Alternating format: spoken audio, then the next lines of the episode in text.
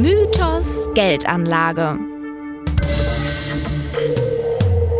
Oder ist Finanzanlage doch kein Hexenwerk?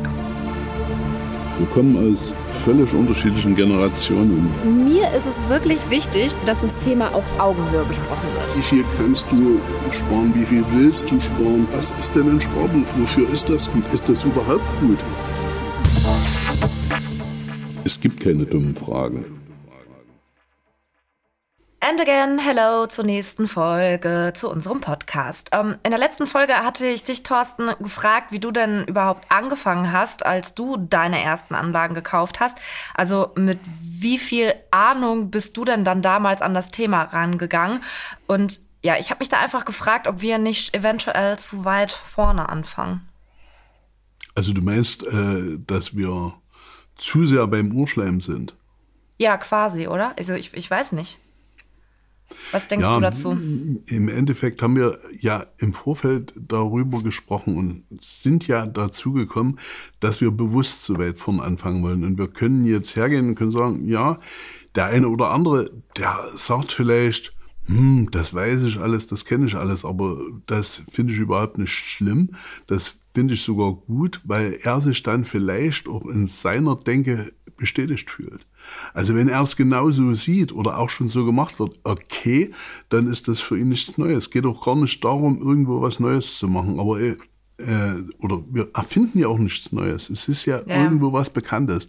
Wir wollen aber davor im Endeffekt warnen, dass wir dort einen Strategienmix machen, dass wir dort Spekulation und Investition irgendwo mhm. zusammenbringen, äh, was miteinander überhaupt nichts zu tun hat. Und ich vergleiche das mal mit einem Heckenschnitt. Ne? Also wenn du irgendeine Hecke, die lässt du schön wild wachsen und dann verwächst das alles ineinander und dann machst du auch hier mal einen Formschnitt und da mal einen Formschnitt, aber unterm Strich irgendwo so richtig kommt's nicht mehr. Und wenn man dann sagt, ja, ich bin vielleicht doch nicht so mit meiner Strategie oder mit dem, was ich so für mich geplant habe, so richtig, dann ist es doch besser, bleiben wir bei der Hecke, die Hecke mal komplett runterzuschneiden und die neu treiben zu lassen, neu wachsen zu lassen und dann wird es auch ein schönes Bild. Und das geht ja überhaupt nicht drum zu sagen, ähm, du bist jetzt blöd, du hast ja alles falsch gemacht. Aber wenn man sich überdenkt und überprüft, und das ist ja was, was ich extrem wichtig finde und was vor allem in unserer Zeit, was mir sehr, sehr viel fehlt, äh, mit Sicherheit habe ich mit 30 auch noch nicht so drüber nachgedacht, dass man sich auch ab und zu mal hinterfragen sollte, ob man noch auf dem richtigen Weg ist. Aber das ist ja das Spannende mhm. zwischen uns beiden. Ne? Mhm. Du die junge Generation, Total, ich die ja. alte Generation. Also früher habe ich mich auch nicht hinterfragt. Also da war ich schon der Meinung, dass ich aufs Zehntelgramm weiß, was der Mond wiegt. Und dann, dann sag mal, dann hast du mir die Frage noch nicht ganz beantwortet. Wie bist du denn dann, wie bist du dazu gekommen, als du deine ersten Anlagen gekauft hast? Wie bist du da in die Bank gegangen? Ja, also auch mit dieser Planung von diesen Töpfen halt, meine ich, ne? Oder wie hast du es wie war es für dich? Was für Erfahrungen? Ja, ich bin mit meinem spätjugendlichen Selbstbewusstsein damals in die Dresdner Bank reingeschneit und hatte die, bin zu der freudigen Erkenntnis gekommen, dass ich im Monat 300, damals noch D-Mark, also du siehst, wie lange das her ist, dass ich 300 D-Mark anlegen kann. Und dann äh, saß ich vor meinem Bankberater, ne, mhm. der saß hinter seinem Schreibtisch ist in ehrfürchtiger Erwartung, aber doch auch mit dem nötigen Selbstbewusstsein ausgestattet. Hab dem gesagt, was ich machen will. dann sagt er, jetzt holen wir uns erstmal einen Kaffee. Und dann hat er uns einen, wie trinken Sie Ihren Kaffee denn? Also der Kaffee war gut. Und dann hat er mir erklärt, Ganz was, wichtig. definitiv, wenn die Plauer, ich bin Sachse, also wenn die Plauer nicht geschmeckt hätte, ne, der Sachse ohne Kaffee kann er nicht kämpfen. Ne? Aha, okay, wieder was ne? gelernt. Also, so lernt man einiges. Ja, genau. Auf jeden Fall hat er dann angefangen und hat mir dann zwei Fonds vorgeschlagen, die ich besparen soll. Ich als jemand, der auch querbeet Zeitungen gelesen hatte und mir überhaupt gar nicht bewusst war, dass hier völlig unterschiedliche Strategien, völlig unterschiedliche Gedanken, wo ich, ich habe das hier gelesen, das fand ich spannend, das fand ich spannend. Also ich war schon der Meinung, dass ich zumindest ein gewisses Grundwissen habe. Na, und dann saß ich da und der hat mir auch, der hat mir den einen oder anderen Fremd, das eine oder andere Fremdwort um die Ohren gehauen. Und dann willst du natürlich auch nicht als Depp dastehen und dann überspielst du da so nix dort, ja, bestätigen. Mhm, genau, ne? ja, ja. Du kennst die Situation, ja. ne? So, und, und dann, ja, und es ist vielleicht heute nicht mehr ganz so, aber früher, äh, die Bank hat so zu den heiligen Kühen gehört. Ne? Also, dass man hingegangen. Also, so der heilige Gral, ne? Ja, so, und ah. da, da war, die hatten so einen extremen Vertrauensvorsprung. Ich denke, da hat heute auch ein bisschen ein Wertewandel äh, stattgefunden, aber das ist zu meiner Mhm. Zeit definitiv so gewesen. Ne? Und dann habe ich halt zwei Fonds gekauft. Die er mir So direkt hat, dann auch, oder was? ja, also er hat zu mir gesagt, also das, was ich vorhatte, es sollte langfristig, äh, ohne größere Risiken, äh, ich war mir überhaupt nicht bewusst, was Risiko, was ein Risiko darstellt. Ne? Ich habe damals Risiko in der Schwankung definiert, dann hat er mir aber erklärt, der berühmte Cost-Average-Effekt und jetzt kommt, wird kein Jingle kommen, weil ich jetzt sofort sage, dass Cost-Average eigentlich nichts anderes als Durchschnittseffekt ist. Also das, ne, man kann ja auch sagen, das ist durch viele Käufe in mehreren Monaten mit immer der gleichen Rate, bildet man irgendwo einen durchschnittlichen Einkaufswert, wo am Ende ein gewisser Gewinn liegen wird.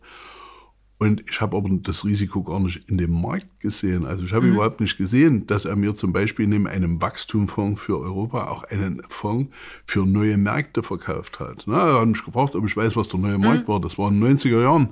Mitte, Ende der 90er Jahre war das das Thema. Also da gab es einen eigenen Index an der Börse. Das war der Nemax. Den gibt es schon lange nicht mehr, weil es die Titel nicht mehr gab, die da drin waren. Ne? Und äh, dass der sehr schwankend war, das war schon okay. Aber die Schwankung am neuen Markt war, Ende der 90er gab es nur eine Richtung und die war gen Sonne. Also das ging nur nach oben. Und da habe ich gedacht, na, da bin ich ja genau richtig. Ne? Also da Einfach bin ich zack, gut unter, unterwegs. Unterschrift gesetzt, so obwohl du es Rechts unten. Und nicht, dann, äh, nicht verstanden hast in Gänze. Ne? Das habe ich ja übrigens auch gelernt. Nicht unterschreiben, was man nicht versteht. Richtig. no. Und, und dann habe ich eben in guter alter Costellani-Manier, äh, der gesagt hat, eine Aktie oder eine Geldanlage kaufen, unter das Kopfkissen zehn Jahre nicht drauf gucken. Und ja, hab ich, folge ja solchen großen Vorbildern und habe genau das gemacht.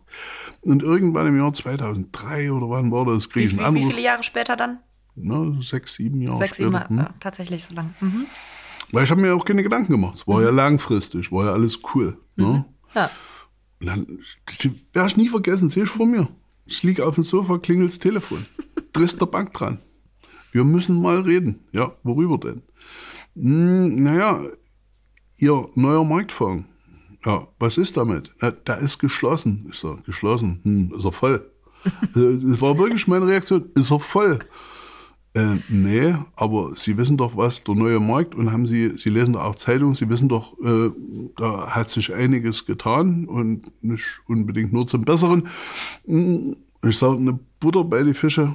Was wollen Sie mir sagen? Wie viel? Ich habe die Vermutung, ich werde hier etwas eingebüßt haben. Ja, ich sag, wie viel ist es? Ne? Ich hatte kurz überschlagen, es hätten so 5000 D-Mark umgerechnet. Damals hatten wir dann schon einen Euro, es hätten so ungefähr 2500 Euro sein müssen, die drin hätten sein müssen, nur von dem, was ich gespart habe. Von der Fantasierendite, die ich auch irgendwo im Hinterkopf hatte, da war ich dann in kurzer Zeit auf meinem, schon ein meinem Sofa schon langsam abgerückt. Ne? Aber ich war also auf einiges gefasst und dann sagt er 48 Euro. Ne? Also Wow. Ne, da war die Luft erstmal kurz weg. Ne? Aber als ich mich dann wieder erholt habe und gerade vielleicht zu irgendeiner Frage ansetzen wollte, grätschte er schon dazwischen und sagt, wir müssen irgendwas damit machen. Also entweder wir zahlen es ihnen aus oder aber wir übertragen das auf ihren anderen Fonds. Der ist zwar auch leicht unter Wasser, aber das liegt, aber der, das wird. Ne? Und wenn jetzt noch 48 Euro dazukommen, wird es ja noch besser. Und jetzt die gute Nachricht, ich erlasse Ihnen den Aufgabe, Ausgabeaufschlag. Äh, Das war natürlich cool. 48 Euro und der Ausgabeaufschlag, also der hat 5%, der hat mir 2,40 Euro erlassen. Also Wow. wie gesagt, das Gespräch begann mit einer niederschmetternden Nachricht. Ich habe zweieinhalbtausend Euro gerade in meinem Geistigen versenkt und habe aber dann 2,40 Euro großzügigerweise von meinem Banker geschenkt So bekommen. nett, ne? Das ist, das ist Großer Sport, oder? und so- so, und das sind so Dinge, Das ich ist so schon sage, fast assi, weißt du? nee. Und jetzt könnte man natürlich hergehen und könnte sagen, der hat mich über den Tisch gezogen, der hat mich schlecht beraten. Völliger Käse. Ne? Weil das würde mich nie weiterbringen. Ne. Den Fehler habe ich Weil gemacht. hast du ja, du hast dich dazu Ich entschieden, die habe den, Unterschrift ja, ich hab den. Fehler gemacht. Ich bin dorthin gegangen, völlig blauäugig, habe mir das dort angehört, habe das auch weder hinterfragt noch sonst irgendwas. Und da geht es ja gar nicht darum, das zu hinterfragen, dass man dort jedes Detail, was dort in diesem Fonds ist, versteht, aber nur, dass man das Grundprinzip versteht.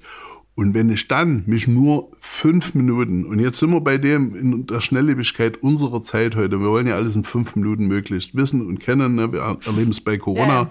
da haben Professoren zehn Jahre studiert, sind weltweit vernetzt und dann kommt Hotte Günther aus Wanne-Ecke, liest 30 Minuten oder nicht mal 30 Minuten, 30 Sekunden bei Facebook und erklärt der Welt, was Corona ist. Ne? Also das sind so diese Dinge, ja, aber man bisschen nachgucken und ein bisschen zu verstehen, was die Geschichte macht, das ist auf jeden Fall nicht schädlich. Und oh. das habe ich nicht getan. Und dessen war ich mir auch sofort in dem Moment bewusst. Ich hatte überhaupt keinen Groll gegen diesen Banker.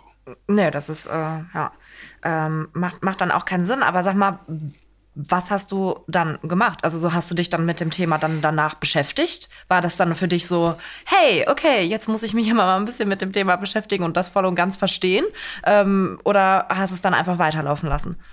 Es gibt ja im, Ende, es gibt ja im Endeffekt äh, dann unterschiedliche, man denkt ja dann darüber nach ist das überhaupt meine Form von Geldanlage? Und ich bin da jemand, der bei solchen Dingen dann immer, ähm, ich weiß nicht, wie das heute, früher hieß es mal Adenauer Kreuz, ne? also so einfach ein Kreuz, wo man Plus und Minus. Welchen Vorteil hat diese Geldanlage für mich? Welche Nachteile habe ich? Äh, äh wo habe ich einen Fehler gemacht oder wo habe ich keinen Fehler gemacht? Und grundsätzlich war ich auf dem Trichter, dass die Geldanlage an sich eine gute war dass ich aber einfach nur eine schlechte Auswahl getroffen habe. Eine schlechte Auswahl, weil ich einfach nur schlecht vorbereitet war. Ne? Also mhm. ich kann nicht 50 Kilometer Langlauf im Winter mit den Skiern machen wollen, wenn ich vorher noch nie auf Skiern gestanden habe. Das wird in die Hose gehen. Und genauso kann ich mich nicht irgendwo mit Geldanlage befassen, nur weil ich irgendwo mal eine Börsenzeitung gelesen habe. Das wird auch in die Hose gehen. Auch wenn ich der Meinung nach dem Studium bin, dass ich jetzt so viel geistigen Input in dem Dings hatte, dass ich der Warren Buffett äh, von Deutschland bin. Hm, wer ist das? Warren Buffett ist, ähm, Berkshire Hathaway ist einer der, ja, das ist im Gegensatz zum André Costellani, auf den werden wir bestimmt irgendwann auch mal noch zurückkommen, mhm. der bekennender Spekulant ist, ist das ein Investor. Und eigentlich ist den, sind den seine Anfänge relativ äh, leicht zu erklären. Also er hat als kleiner Junge Cola-Büchsen oder Cola in Dosen gekauft und hat sie weiterverkauft, immer mit einem kleinen äh, Aufschlag und hat praktisch daraus immer eine Rendite generiert und hat ein Unternehmen aufgebaut. Ich weiß nicht, um wie viel über 100 Milliarden der unterwegs ist. Ne? Aber der ist mittlerweile so um die 90, hat noch einen Kumpel und Partner, der, glaube ich, jetzt mittlerweile 95 ist, Charlie Munger. Und die sind jedes Jahr in Omaha, geben die ihre berühmte Pressekonferenz, das Orakel von Omaha. Und dann erklären die erklären die der Finanzwelt, und das sind viele zugange und kleben denen an den Lippen, äh, wie sie das machen. Und das ist ein reiner Investitionsgedanke. Das ist kein Gedanke von Spekulation. Also da steht ein Plan dahinter. Das heißt ja nicht, dass jeder Plan dann aufgehen muss. Aber das ist was, was als Langfristigkeit ausgelegt ist.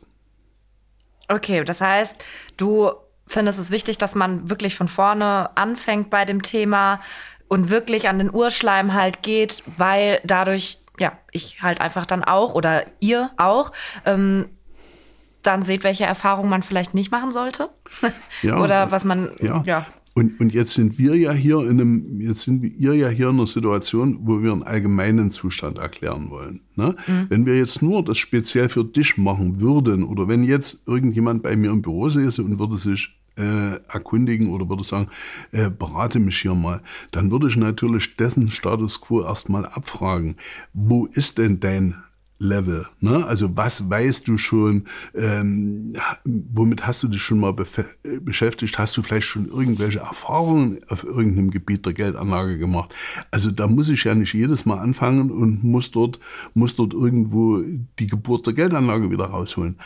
Aber wenn man eine gewisse Chronologie haben will. Und es kann mhm. ja jeder auf einem anderen Niveau einsteigen. Ja. Aber wichtig ist, dass man eine Strategie verfolgt. Seine Strategie, die eigene Strategie und nicht irgendwelche Brühe, die irgendjemand erzählt hat, was für ihn funktioniert hat. Weil das für mich nicht auch funktionieren muss. Wir wollen eigentlich rausarbeiten, dass jeder für sich seinen Weg finden muss. Und auf dem Weg oder das zu begleiten für den Anfang, das ist doch das, was wir vermitteln wollen. Und deshalb können wir auch nicht, und das ist überhaupt nicht mein Anspruch, in drei Folgen hier den neuen Finanzpapst gebären. Das würde nicht funktionieren. Ne? Und ich habe auch null Bock. Ja, ich habe da. Finanzpapst gebären. Ne, das ist doch einfach so. Aber das ist ja die Erwartungshaltung. Und wer die Erwartungshaltung hat, der ist bei uns hier falsch. Und ich bin auch nicht derjenige, und der werde ich auch in Folge 198 noch nicht sein, der sagt, und jetzt, das ist mein Depot und guck dir das an. Und hier, ich bin der Held im Erdbeerfeld. Weil der ist heute der Held im Erdbeerfeld. Aber Erdbeeren sind saisonale Früchte. Und das nützt dir gar nicht, wenn du ein geiles Erdbeerfeld im Dezember hast. Und wenn wir soweit äh, auch vorne anfangen, finde ich es ja ganz cool, wenn du dann, dann deine Geschichten erzählst, deine Erfahrungen, wie du auf die Fresse geflogen bist. Das ist ja, ist ja dann auch ein bisschen lustig, muss man ja auch Ja, sagen. das ist ja auch wichtig, weil, weil das wollen wir doch auch. Wir Ja. wollen doch eigentlich aus diesem trockenen Thema, was die Leute mehr oder weniger, Ja, die eben. nicht gerade angefixt sind, auf das Thema, die, denen zeigen, dass das alles nicht so kompliziert ist, dass das, Das ist halt eben kein Hexenwerk. dass es eben kein Hexenwerk ist. Und da, da wollen wir doch hin. Und da ist es doch auf jeden Fall besser, wenn es irgendwo mal locker und flockig zugeht. Es muss ja deswegen nicht unbedingt in die äh, Ulkschuhe ausarten, aber ja, in dieser Form werde ich jetzt auf jeden Fall schon mal nicht auf die Fresse fliegen, das weiß ich. siehst du, Ich plane jetzt meine Töpfe, beziehungsweise die haben wir ja schon besprochen, aber genau.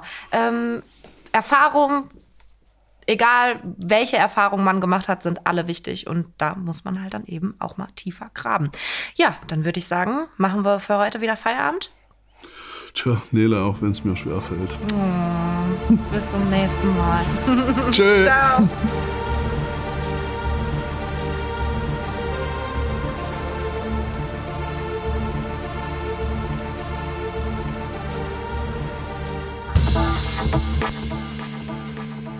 Die in dieser Veröffentlichung getätigten Aussagen beruhen auf der individuellen Meinung und Erfahrung der hier handelnden Personen. Sie stellen keine Anlageberatung dar. Aussagen zukünftiger Entwicklungen an den Märkten betreffend sind die individuelle Meinung und Einschätzung der handelnden Personen. Diese Veröffentlichung ist kein Angebot oder eine Empfehlung für den Kauf von Wertpapieren oder anderen Geldanlagen. Diese Veröffentlichung ersetzt keine individuelle Anlageberatung. Angaben und Zahlen zu Weiterentwicklungen in der Vergangenheit sind kein Maßstab für zukünftige Entwicklungen von Investments aller Art.